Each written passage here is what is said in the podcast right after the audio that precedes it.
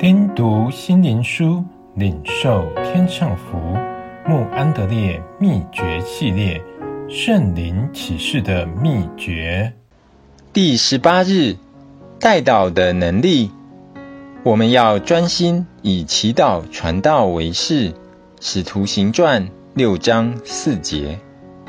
彼得被囚在监里，教会却为他切切的祷告神。使徒行传十二章五节。模特博士劝我们相信同心代祷的能力。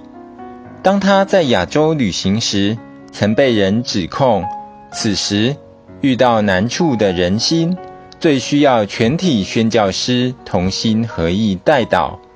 我们除了真正的同心祷告，此外没有更好的方法。所有信徒。迫切祈求神的灵以大能运行，远较任何侍奉更重要且有活力。我们所能报答宣教师的，就是透过合一而神圣的侍奉，举手做真实的祷告，释放超能力的祷告，来帮助传道人开启一个充满了永生基督工作的特征。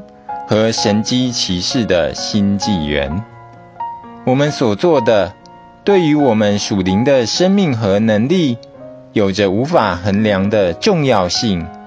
基督徒世界能期望宣教领袖，不仅以正直的态度做事，更能发现超能力的来源，及彰显更大光芒的属灵能力。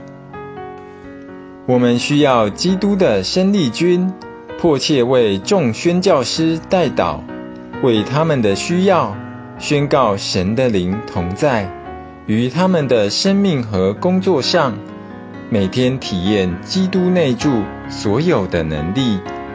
他们需要取得这种应许的权利。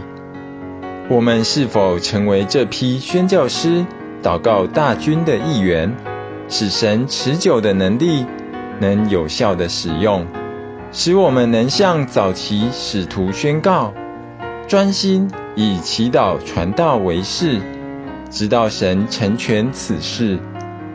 当我们继续祷告时，常与你同在的能力就会在我们的生活上印证出来。